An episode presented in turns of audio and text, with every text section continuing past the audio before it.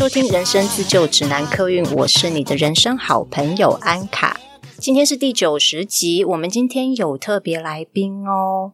我的节目很少会请特别来宾来的，所以如果会上我的节目呢，我相信一定是重量级的特别来宾。那有些听友呢，可能有听过我在去年十月的时候，我有说我参加一个正念练习的迷你课程。那那个时候会报名这个课程，是因为过去有几年我在家里面自己做静心的练习，对正念本来就。抱着很大的好奇心，但是一直没有机会去了解到底什么是正念。然后我去上了这个课程之后，我觉得实在是太棒了，我收获很多，包括就是对自己的身体的觉察，跟自己的情绪觉察，跟我自己在想什么这件事情呢，有更多的连结性。每一次上完课之后，我都觉得。我的身体跟精神很放松，所以呢，今天我就帮大家邀请到帮我上这个正念练习课的老师。这位老师呢是正知心生医学诊所的心理师永轩。那我们请永轩跟大家打个招呼吧。安卡好，各位听众朋友，大家好，我是永轩。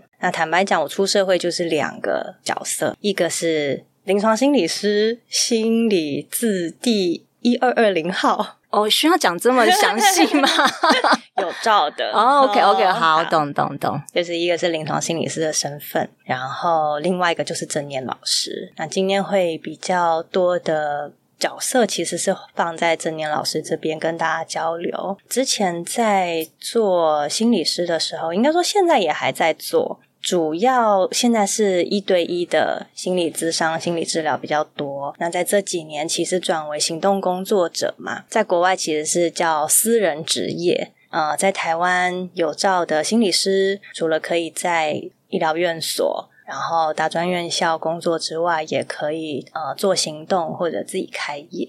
我想要直接切入正题哈，因为我是正念。认识你的，上你的课的时候，我对你带的口令声音非常的印象深刻。我想要了解一下，就是到底正念是什么？因为我知道，呃，我上网查了一下，正念的英文是 mindfulness，但是台湾翻成正念，所以一般人听到这个会以为正念就是我要练习正向思考。可是我知道正念并不代表正向思考，对不对？对，蛮多人其实都会先联想到正向的正。那我们说，其实正你可以把它当做是正在的正，当下哦，当下，当下哦，了解了解。然后正你可以猜上下，一跟止，你把你的心止于一件事情上面，好酷哦！哎，我怎么不知道？是因为我第一堂课落掉吗？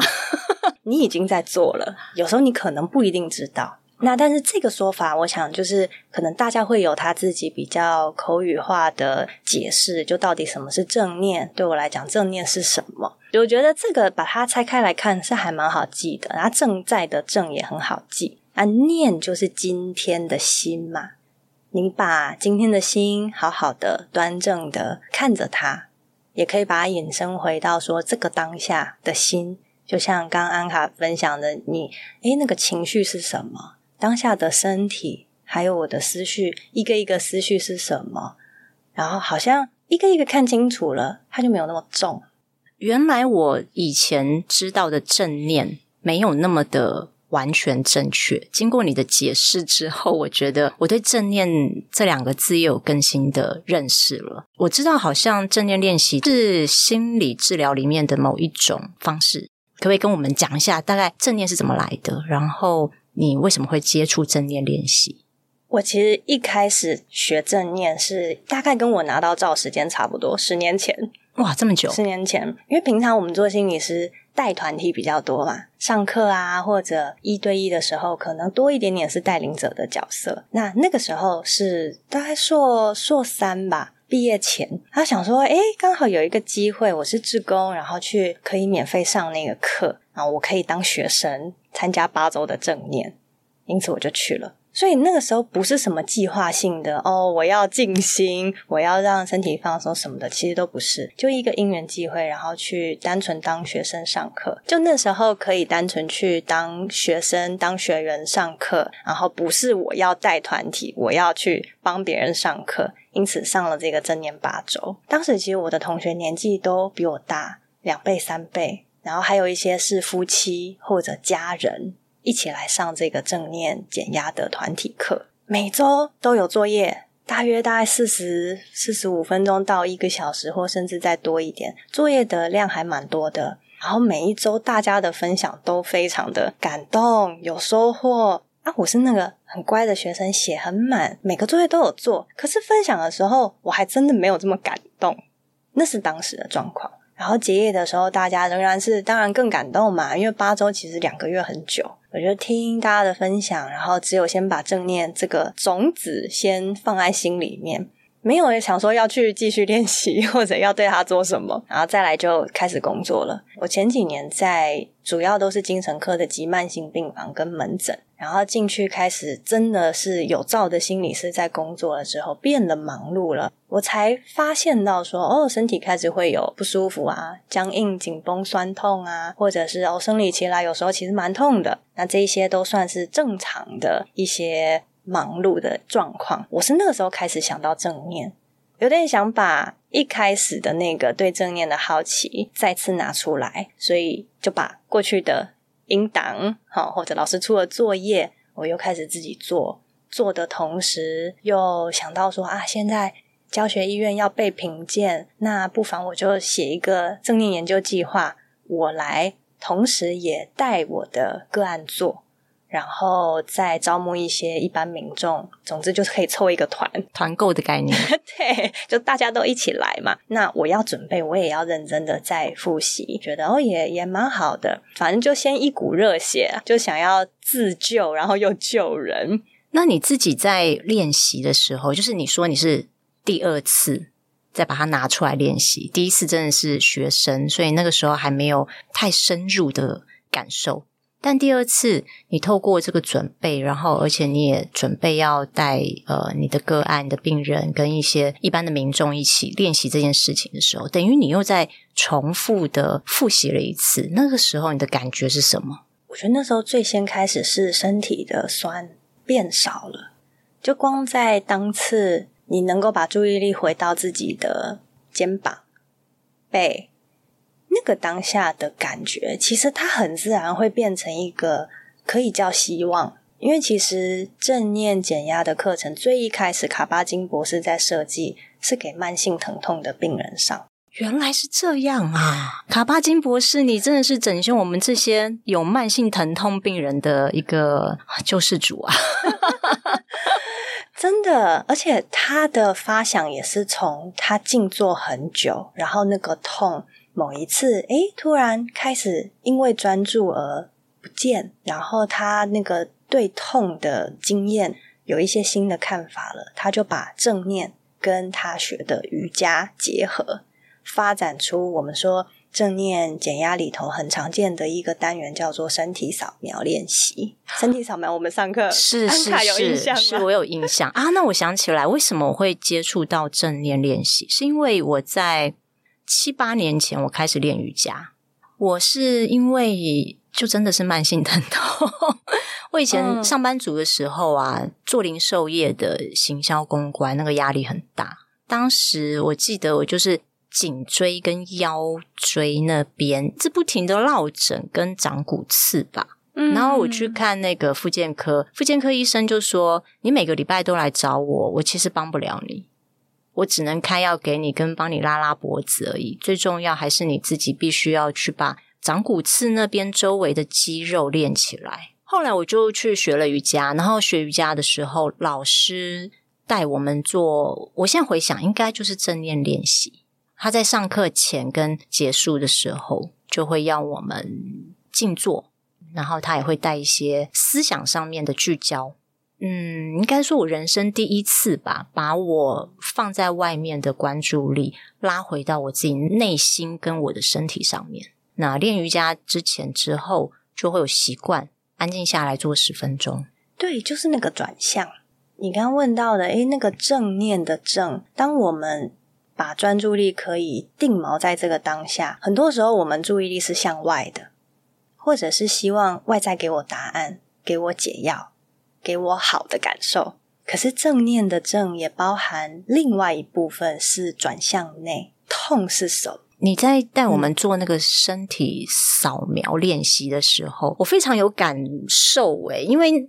那一阵子我真的身体状况就没有到很好，当时我好像胃痛跟全身酸痛吧，嗯嗯，也讲不出什么原因。嗯、总而言之，就是很疲劳，身体酸痛。那那一次在做身体扫描的时候，我就特别注意到我的左脚的关节、背部、我的颈部，跟我身体的其他部位比起来，就是不是那么的舒适。做完那个练习之后呢，但身体有稍微就是有被放松的感觉，而且好像是那一堂课吧，我中间好几度要睡着了。我其实平常是有睡眠障碍的人，不太容易入睡，不是半夜会醒来，是不太容易入睡，会怕自己睡不着。那一次上课的时候，我在课堂当中几乎要睡着的时候，我反而觉得那个很好，因为那个就是一个放松。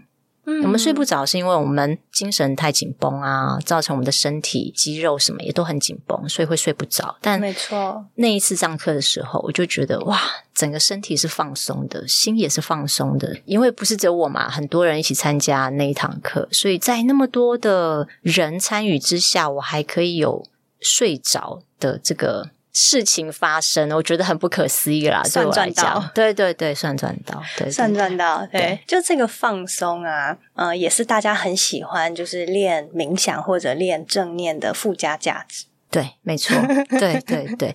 但是哈，我觉得我自己在家做比较没有办法聚焦，因为你上课你讲过。我们脑子里面有很多猴子嘛，脑那些对猴子列车，你可以再讲一次吗？那个猴子列车，我觉得 很可爱，那个比喻非常有趣，而且非常能够对应到我们现代人的状况。那时候上课，我们说想法一天有多少？安卡记不记得那个数字？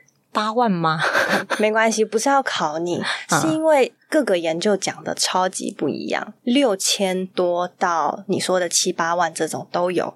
我们就讲最少的六千好了。人一天的念头如果就有六千个跑出来，我们真的有可能每一个都觉察到吗？这是一个大家也可以一起来想的问题。那第二个就是，如果今天念头来了，我们就要去做这件事情。我要马上晾衣服，我要赶快把 proposal 写出去，我要读完五篇 paper，我要跟老板说什么回 email，叭叭叭叭叭叭。如果今天真的每一个念头出来，我们就要有行动。六千次做不到，三千次你要做吗？其实这数字都很可怕。所以我们在面对这些念头的时候，不妨你可以把它当做是好像一只一只的猴子。猴子他们怎么来？他们是坐一台列车到你的脑海中，被你注意到。这台猴子列车进来的时候，你人如果可以有这样的正念功力，你就只是在月台上看到他们。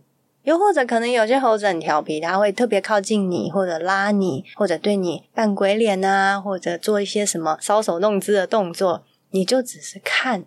可是你没有那么快被他带上这班猴子列车的话，哦，那你的功力其实就很不得了了。哦，那个很难，没关系。我们六千次里面不一定每一次都要做到，可是如果有那么一次你发现得到，哦，我不会离开月台那么快跳上去，就很像是我们发现到，诶，我现在肩膀很紧很痛，我没有要马上去安排一个按摩，或者去敲打它，或者马上要吃一个止痛药。我们不用马上行动的时候，其实你有另外一个选择，是往内去看，然后跟他能不能就一起在那个当下好奇一下，诶，这个痛酸在哪里？然后他真的每分每秒都不变吗？那我好奇问一下，嗯，你自己会不会脑子里有很多的猴子呢？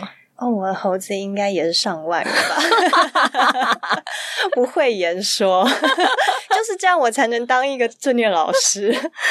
我这边剧透一下哈，刚刚稍微看了一下永轩的人类图，他的头部中心跟我一样，一个闸门都没有。耶，啊，那代表就是呢。我们的思绪很容易被别人影响，不只是人啦，外在的人事物都容易入我们的脑子里面。这就是为什么我们的脑子里同时间可以冒出八万个猴子。那你怎么做呢？有一种很另类的被同理，非常能够同理你，你应该也能够同理我吧？头部中心空白的击掌哦，真的，头部中心空白的同学，你们赶快过来按个赞好吗？你不孤单，真的。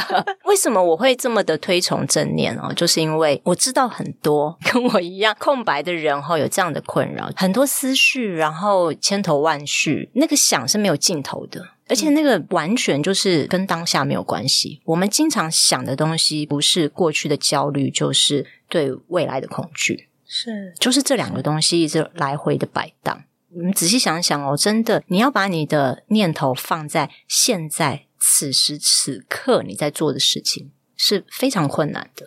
嗯。就算我现在跟你录音，我脑子里还在想说，等一下我结束之后，我是要去其他的工作安排，或者我要去做别的事情，这都还只是大项目。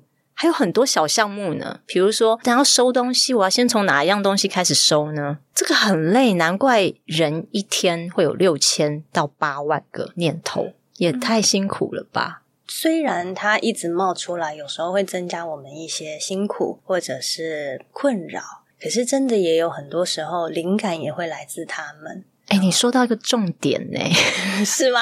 是的，因为我们头部中心空白的人非常有灵感，对，他会不请自来，有时候是的，是的，他会不请自来，所以我们的 idea 也比别人多，我们鬼灵精怪的地方也比别人多，有时候自己独处也会还蛮好玩的。你说自己的念头跟自己玩吗？嗯，我们一般都会觉得被念头打扰，或者念头很多断不了。可是说真的，我们先举一个假设，这个念头它不是很强情绪负荷的内容好了，不是让你特别兴奋或者是愤怒，我们说比较中性一点的。因为有些时候，maybe 它就是可能一句歌词好了，或者是一个会重复的惊艳到某些画面，或者是旋律，又或者就是嗯，可能也无伤大雅的一些一些字句。现代人很多的精神官能症、焦虑症啊、恐慌症啊、忧郁症啊这些的，嗯、对。那在你的治疗过程当中，你有没有带他们做过正念练习？你有没有在他们身上看到正念练习？能够帮助到他们怎么样进步之类，可不可以跟我们分享一下？真的是每一个转变都很美啦，但是近期也有一个是我接了，或许有超过一年的个案。那他是一个是一个年轻人，也是先从本来是在学校遇到的一些状况，那后来是先休学了。但是在这过程里面，因为他非常的愿意去面对他当时的情绪低落的一些想法，还有甚至他怎么去考量他的未来，因为他是一个很有才华的学生，可是现在却要先休学，跟甚至要回到他的家乡，因为他是外国人来台湾念书。他一开始是非常觉得，就是讨厌自己有很多想法，会钻牛角尖。我怎么对自己这么严厉？他对此也是讨厌的。当我们在很进入到一个负面想法或者情绪里头的时候，很常就会开始失眠、食欲不好，这两个是最常见的。它比较就是身体的反应。可是我们心情不好的时候，通常会先想要改变心情，我们不太会去关注到身体也有变化了。那时候当然有好几次，我们主要是聊情绪，可是我会刻意先跟他一起去聊一聊他最近的作息。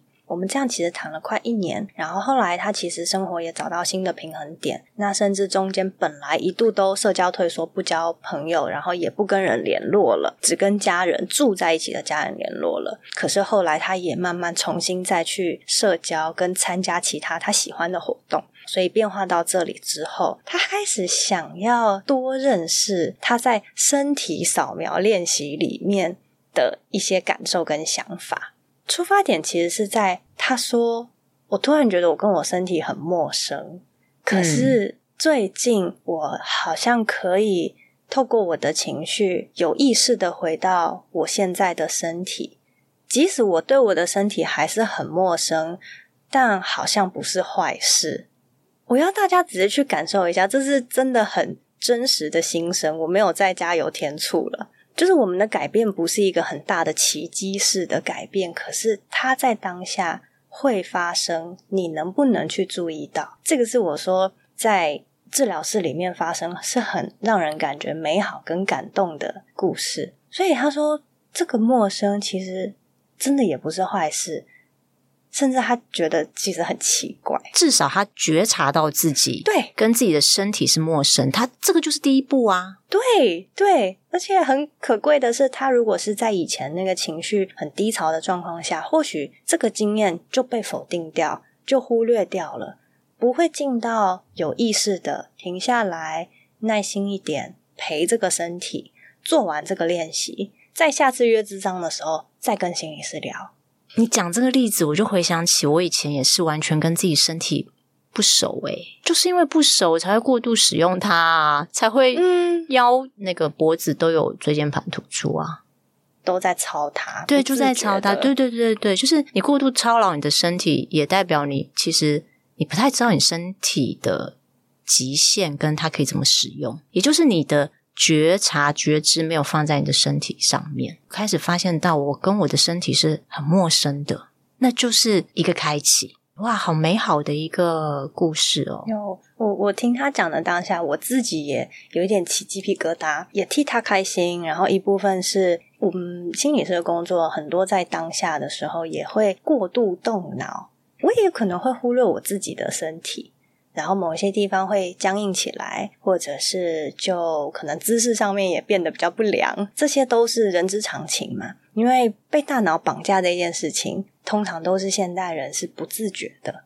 我们会因为想啊，身体好像就不见了，或者它就变成一个机器了，不干我的事了，我只管想。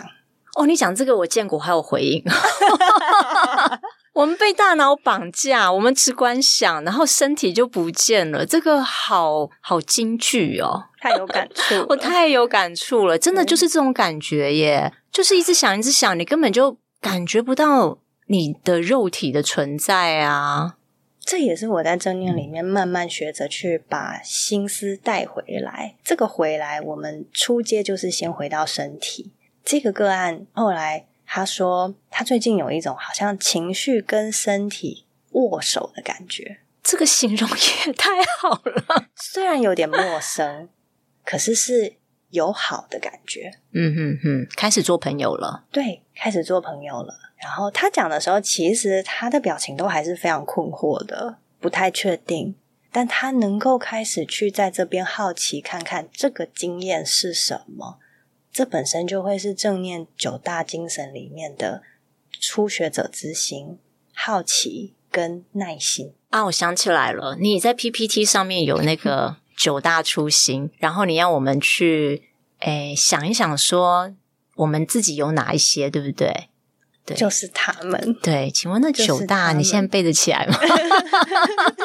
我。没有问题哦、oh，OK。不过我想跟你一起，好，稍微我们来可以一起也复习一下，顺便跟听众朋友分享一下这七加二啦。二是比较近期出来的两个态度，但是有可能安卡可能已经做了，但是不确定那个是什么态度。我老实说，我已经忘记那九个了，但是任何你有印象的，是不是有什么保持初心啊？嗯，赞。然后还有什么否定吗？还是什么之类的？哦、不评判，不评判，对对对，不评判，评判对对对，我好像就只记得这两个：嗯、保持初心跟不评判。然后其他我好像好像没做到吧？没关系，没关系。就是 大家一开始看到这些态度，其实都会觉得遥不可及，或者是哎呀，那是什么东西啊？好奇怪哦，蛮陌生的。可是真的就。一个正念老师在旁边看大家有做到的，其实都比大家自己以为的多很多了。我在这边可以先补充一下，还有其他几个，包含是呃，刚刚提到不评判嘛，初学者之心，也可以说是好奇心。那信任、接纳，对不起，我想问，信任是信任自己还是信任别人？当下有讨论这个问题。对，好像有一个同学提出来，对不对？对，因为团体课就是做练习，有那个三个人小组或两个人小组，然后我们彼此分享。所以我那时候也在想说，这个信任是我要信任我的 team member 吗？还是说 team member 信任我，还是我信任我自己？嗯、对。那你觉得不评判会不会也带出你这个好奇？是是是，对对。或者接纳呢？那好奇都有。哎，好奇，我觉得比较是自己要不要主动产生这个好奇心嘛。嗯。不评判的话，就比较是有二元性。我要不要评判对方？对方会不会评判我？嗯，我要不要评判我自己？接纳也是，嗯，接纳对方，接纳自己，这样子。嗯，对，嗯，这个是我当时就有的疑惑。如果是这样的话，你觉得信任呢？就你刚刚对其他的态度，其实已经有一些看法了，或者是从你的经验，你是有感受的。那你觉得信任跟他们有不一样吗？也是一样啦，对，我信任对方，跟我有没有信任我自己，所以这没有标准答案。因为态度它本身就是一个中性的，你说要对别人而不对自己吗？嗯，我们其实会很容易每一个问题都是根源有来自那个二元对立的思维，都会被他影响，然后去想，诶，他或我，对或错。这样好或不好，难免我们都会往这个方向去想。可是，当你是信任的，我可以信任这个麦克风，我可以信任这个空间里面的空气，我可以去信任现在跟安卡坐在这边这个空间里面有 别人跟我吗？哦，可能有，好像也没有。这答案有没有更让你困惑？没有，没有，不会。呃，我知道对可能某一部分的人会蛮困惑的，也有可能是因为我做正念练习一段时间了，所以我觉得我比较能够接受没有一个标准答案的说法，然后我也比较能够接受我们的心念怎么想，就接受它就是这样子。你让我想到一个字，在做正念研究里面，我们会提到的是，当你随着你在做练习。自然而然会进到一个去中心化的状态。那中心是什么？就是那个我。可能我们在做身体扫描的时候，诶，扫着扫着，你会感觉很轻，甚至身体好像也不见了，类似于空，就是那个轻飘飘的。可是你的注意力很清晰、专注的跟着引导，又或者是你自我引导的，在当下。所以你的意思是说去我执吗？诶，有点像。所以其实正念是从佛教这边发源起来的吗？我做正念老师的这个角色来看的话，刚好这个受训很多是西方的老师带过来的这个观念。可是他们却又是从很多东方的老师这边学过去西方的，所以其实正念在巴利文里面，它也有它自己的意思。我没有记错的话，应该是记住跟专注。好有趣哦！对，然后正念跟冥想的关系，其实也是你可以想，呃，一一片海洋里面可能有很多的小岛，那有些就是非常热门观光景点胜地。为什么？因为它有去、安全嘛，可能好到达之类的，那它就比较热门。那近几年正念就很像这样子的小岛，冥想上千上万种，有的不知道安卡有没有听过像乱语冥想啊，或者有一些是要念咒语的啊，就是每一个冥想有他自己的方法跟缘起。正念又特别专注在就是研究注意力，跟有科学根据。那这是我先缩小回到正念老师对呃正念发展的一个了解。那是不是可以这样解释？就是正念跟冥想其实他们的目的是一样？你觉得目的是什么？对我来说，就是 focus 在当下。嗯。你解释过之后，我知道正念是这个意思，就是让我们的专注力回到当下。嗯。但是冥想呢？因为冥想很多种，就像你讲的，有些人是冥想到外太空去，还有一些就是比较宗教派的，会说你要冥想哦，你要小心哦，那个时候你的能量场很弱，你身边的结界会被打开。这说法好戏剧性，真的，我真的听过，我还没听过。好，我也增加知识。而且还有人跟我说，你自己一个人在家不要随便冥想哦，这个我知道，怕走火入魔之类的，类似。好，然后我也有朋友是他冥想的时候会看到不同颜色的光。嗯，嗯我自己的经验哈，是我曾经有过啦，我看到过红色跟白色。大概四年前、五年前的时候，那个冥想的方式就跟正念冥想是完全不一样的。那个冥想是比较像是我想象一个画面，然后那个画面里面会出现什么东西，让那个画面带着你冥想。那这个方法是你怎么知道的啊？我真的不记得了，这个我真的不记得。然后我也还参加过一次，就是呃，我之前有一个瑜伽教室。老师办的一一个一个活动也是，他请了一个星座老师来讲金星，但是老师在讲金星之前呢，就带我们做了一个身体练习跟冥想。好，他要我们冥想一个画面，然后冥想自己是，哎，是不是一个动物？我也不记得了。总之呢，那一次那个冥想的画面也好清楚哦，就是我是一只鸟，很好笑，我是一只鸟，但不是只有我，我还有另外。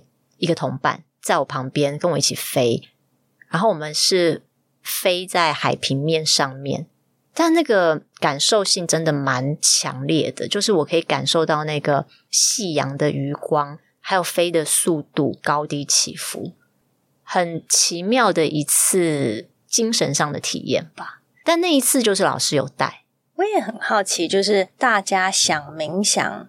想要做冥想这件事情，有一个明确的目的吗？这是一个我心里面的问号。可是，就大家想要学正念，其实很少有不带目的的。哦，是，对对对，嗯，嗯，我想要把正念跟冥想再次放回来做一个同整，就是他们一样的地方，应该都是我们想要过得更好，我们想要解脱，嗯，自在，嗯。或者更幸福。如果直白一点，深处我们应该就是在想这一些，对，摆脱某些痛苦，然后活得就是更舒服自在。是，可能不外乎是这样。那正念里头有两个不太一样的方式，就是它的当下完全没有包含想象，极少甚至没有。可是很多的冥想都会掺杂想象的这个元素。你今天解开了我的疑惑，哎，我这个疑惑带了好多年哦。也很感谢你刚刚其实回忆到了那几个经验。嗯，每一个学派有他自己的说法啦，只是说因为正念要做科学研究嘛，所以他们比较讲求的还是科学根据。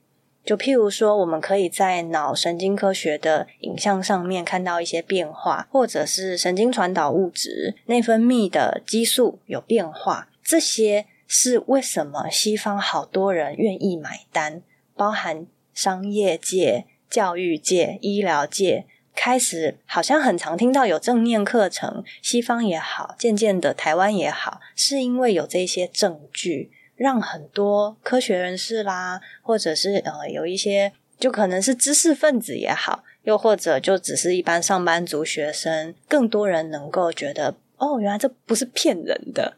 就它没有宗教，然后它又有科学根据背书，又可以让我看得到，哇，这个 brain image 是不一样的。好，我的杏仁核变小了，那我比较不容易感觉焦虑。当然没有这么相关性高啦，只是说我的意思是，是真的有看到有变化。只是我们也不要每次一做就觉得，哦，那我要去照个脑造影，看 我的脑子里头变化了没？多伤身体。对，那也很麻烦。好，所以只是说有这个科学研究的根据，其实会让很多人比较安心的做正念冥想。那冥想真的很多种。那它去宗教化，跟有科学研究，跟没有想象的成分，这会是还蛮重点的不同。我们自己在家可以做正念练习吗？可以啊，说不定我们就可以趁这一次，然后让大家体验一下什么是正念练习。好啊，嗯、好，我们就先用一个大家应该都会有的，就是呼吸。呼吸，那我们会不会 就是这十分钟节目都空的？不会，我会说话。OK，好好，那我只要负责呼吸就好，活着就好，没有问题。然后你等下让我访问一下就好。OK OK，稍微串场一下。是是，请来请来，放马过来吧。呃，我们一起来做个大概 maybe 三五分钟的正念呼吸练习。可以想象是在放风筝好了，我们的心会都会飘来散去嘛。那今天做这个练习，你也不一定要它拉回来，可是你可以感觉到那个线，你跟风筝还有连接，你跟你的心还有连接，我觉得这样就够了。来，先调整一下自己的姿势，你坐在一个带有尊严，然后舒适、轻松的姿势，站着或坐着都可以。也不会好像突然做这件事情会吓到别人的一个地方。我们稍微先把这些条件设定好，那心也比较能够回到自己身上。准备好了，就可以轻轻闭上眼睛，再次感觉一下，现在有没有还想调整哪个位置？可能是肩膀，可能是膝盖，就好奇一下你动了哪里，清清楚楚的去移动调整它就好。这都包含在我们做正式练习前很重要的环节。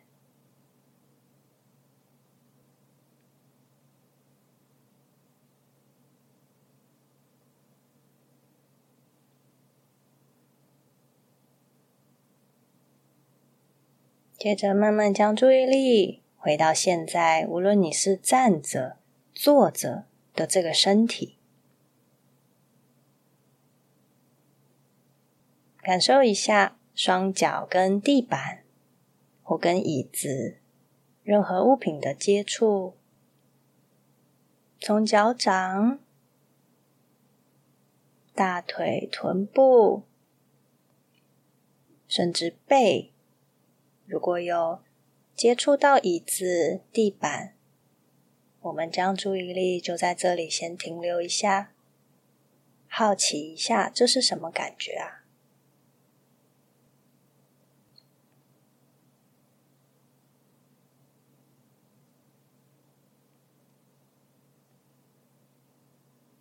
接着轻轻缩下巴，脊椎自然挺直，不僵硬。让肩膀再放掉一点力气，手臂自然的放腿上或伸两侧，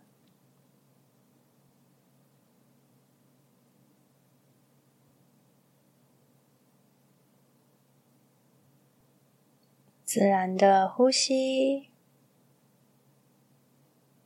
自然的让注意力从身体。慢慢来到气息，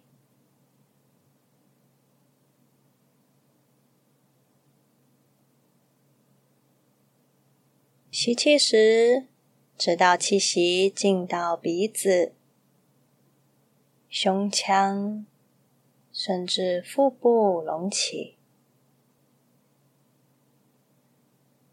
先专注在吸气的过程。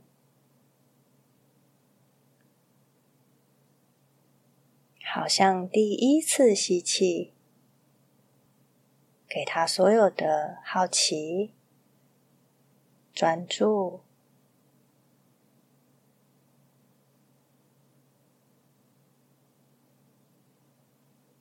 不需要去控制它，气息自然会进来到身体，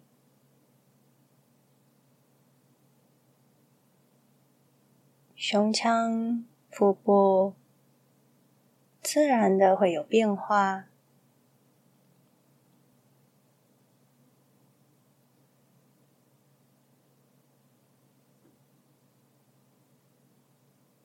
只需要跟着气息就好，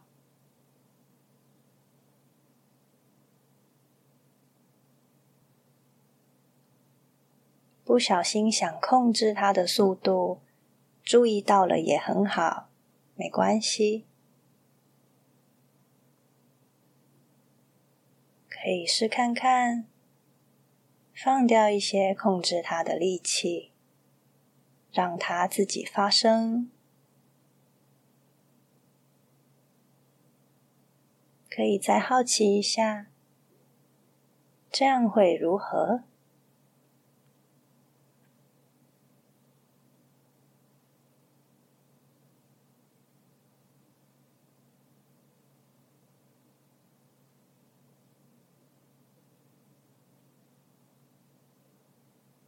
接着，让注意力放在吐气的过程。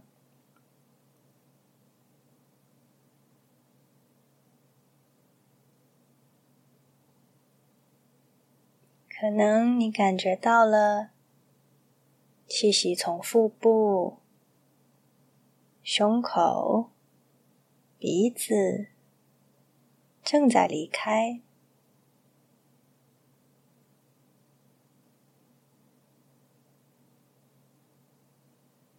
可能注意到，吐气时，身体的皮肤跟衣服之间多了一些空隙。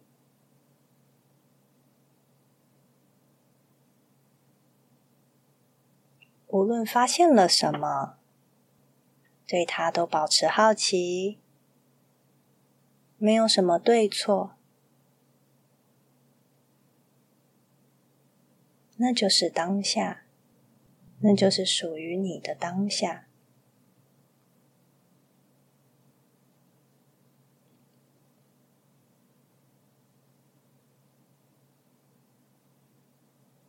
如果心跑掉了，离开了气息，温柔的再将它带回来就好。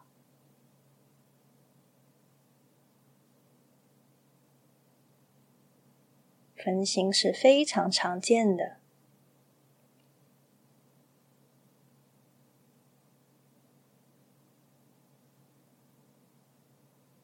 呼吸一直都在。当分心了，注意到，那又可以专心回来了。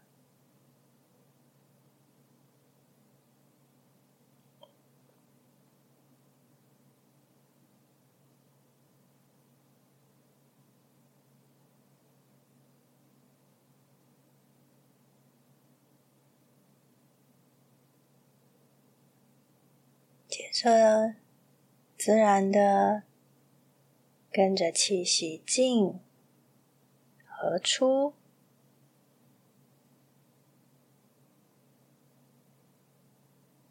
或许你会注意到吸吐之间的空隙，那也很好。没有也没关系，就只是呼吸，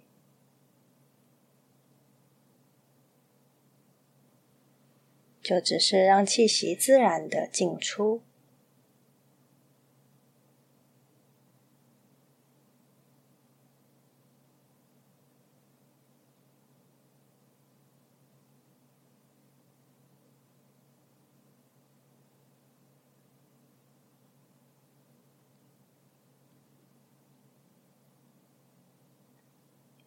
念头如果出来了，发现到又分心了，温柔的再带回来就可以。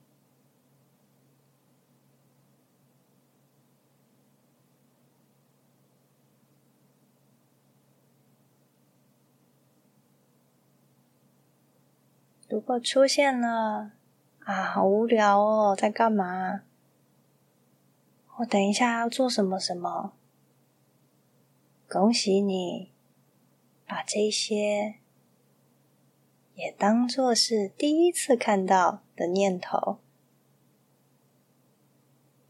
不需要自责，或者马上去做这件事，可以现在当做是一个机会，看看这个无聊的念头出来，它会变什么，然后再回到呼吸，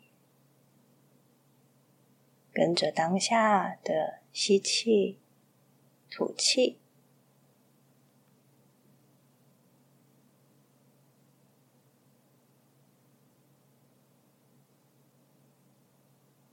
如果是好多的事情一直跑出来，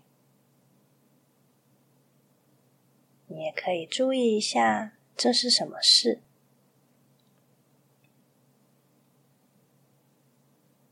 做完这个练习，等一下就会去做了，也没有人会把它做完，跑不掉的。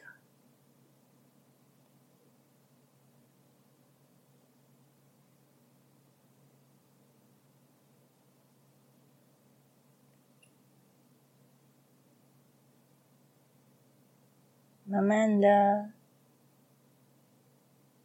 让注意力再次回到此刻的呼吸，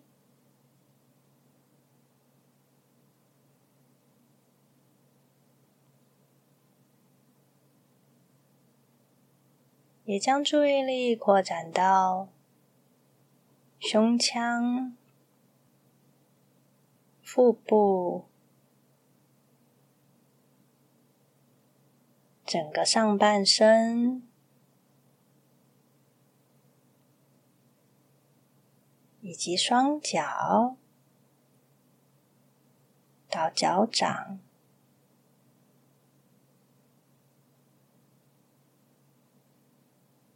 再次回到现在整个人。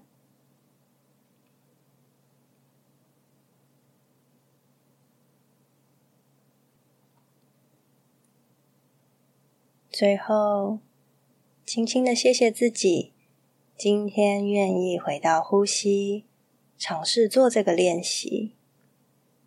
也谢谢呼吸和身体一起参与了这个练习。最后，我们也将今天的耐心和好奇心送给这个世界。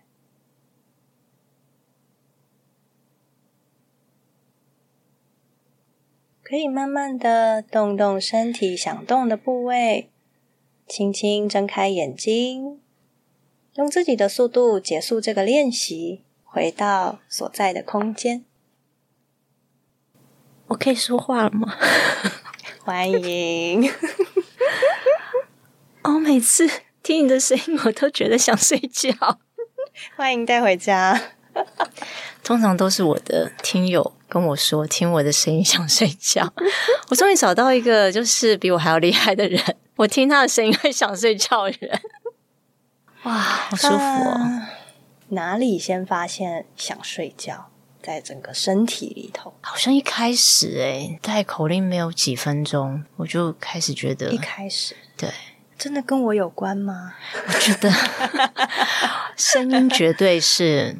我非常相信 相信声音这件事情，我现在完全可以理解为什么我的听友说听我的声音想睡觉。我自己听自己声音当然没有任何感觉，听你的声音大概听个三五句，我就开始觉得放松了。你觉得是哪个位置有先松掉？大家都会有自己的发现。我觉得我最先松掉是念头。哦，很想恭喜你，真的真的，我是念头先松掉，松掉一阵子。之后才发现，哦，我念头松掉了。念头松掉这句话本身就很有趣，因为它不在身体里面，它是它是很抽象的耶，就是空啊。过了多久发现自己念头空掉，我也不知道。嗯，然后念头回来了，念头回来之后，当然就开始会有点分心，想了别的事情。我们几点要结束录音啊？嗯、然后今天收到素材有没有办法剪得顺利呀、啊、之类的，就开始有其他的思绪，然后又会因为你的声音口令又回来，回来之后呢，就发现自己腰垮掉了，因为我们今天录音这个椅子不是很好坐，你要我们把那个脊椎挺起来，我是需要出力的，但是因为放松，所以我脊椎就松掉了。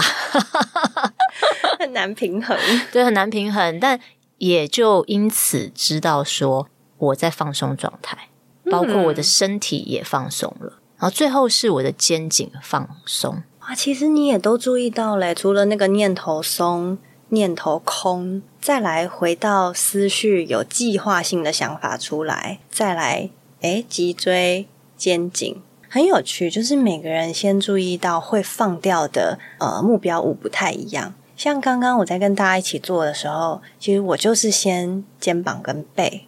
肩膀跟背平常就是我最大的敌人，嗯嗯、应该是每个人最大的敌人啦。就是很不自觉的，很容易就耸肩呐、啊，嗯、就是情绪啊，那个都会反映在我们的肩颈上。今天先发现的是我的念头空掉，而不是先从我的身体开始察觉。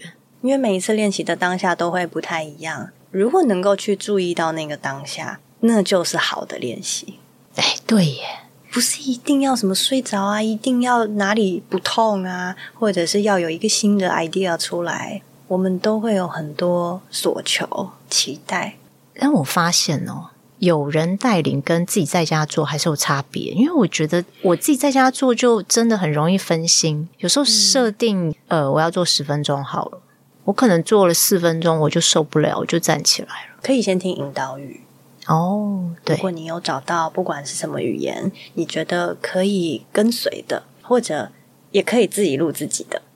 哦，真的吗？哦，你可以先写好稿，然后你就录，当然就 for 自己用啦，就是很单纯的自我引导也 OK。一开始我当学生的时候，我也是听老师的啊，后来会自己找一些资源嘛，或者带别人做的时候，有时候我们会一起录，或者就是每一次当下，当然基本上是我带比较多，嗯，可是。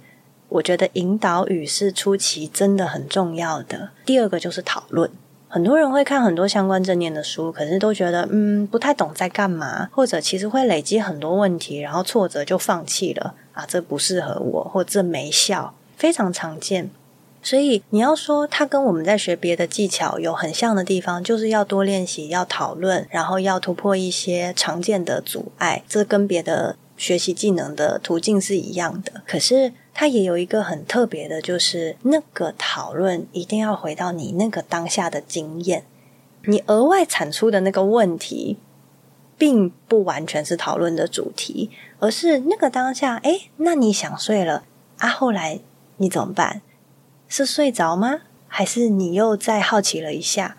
要讨论的主题，在不管一对一的课程里面或团体，都是回来讨论当下的经验。不是哦，我想到我等一下是不是要回那个讯息呀？那我们来跟老师讨论，我要不要回？哦，对，当然，对对对，对。所以回到那个当下，有人可以讨论，跟有引导语，这都会是很重要的资源工具来做初阶的正念练习。我刚觉得超级舒服的，就真的有一个感觉，虽然大概只花了三到五分钟吧，有一种去泡了一次温泉回来的感觉。就真的有放松啦，不只是身体放松，心念也放松。这就是为什么我觉得正念冥想真的很适合我们现代人，也很适合这种像我们这样子比较容易情绪焦虑的人，平常可以多多做正念练习。它蛮像是练一个内功，意识上面的锻炼，或心智上面的锻炼。可是这个锻炼，它是像放掉。比要抓住还要多的锻炼。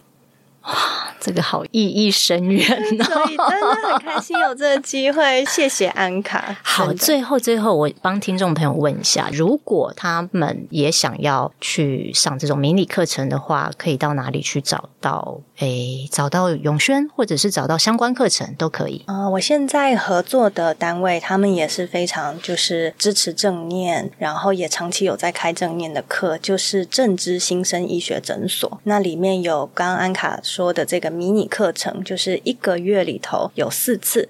那我们会有不同的正念老师来轮流带。我的话，今年是十一月，那其他月份就会有别的老师，就是不同专业背景的。正念老师来上正念课，所以我们叫正念小学堂，这是一个。那稍微如果是想要更认真练功，系统性的课是其实是八周，那八周就有两个月了。两个月的课，我们在正知也会有开，大概是正念认知课程比较多，以情绪为主题的正念课程。这个也欢迎大家有兴趣可以到我们的粉专呃 Facebook 上面会有，就打。正知新生医学诊所就会有相关的讯息。那这个八周的课程也会有不同老师轮流带。往后我也会在那边继续持续的开这样的课。好，今天不是叶佩，纯粹是因为我觉得正念帮助我很多，然后我也想要把正念练习这么好的一个放松自己跟回到自己内在的一个方式。带给我的听众朋友们今天非常谢谢永轩然后我会把刚刚永轩说的那个资讯呢放在我的资讯栏位如果你们有兴趣的话也可以去参考哦。今天的节目到这边结束喽谢谢你们的收听我们下次见拜拜。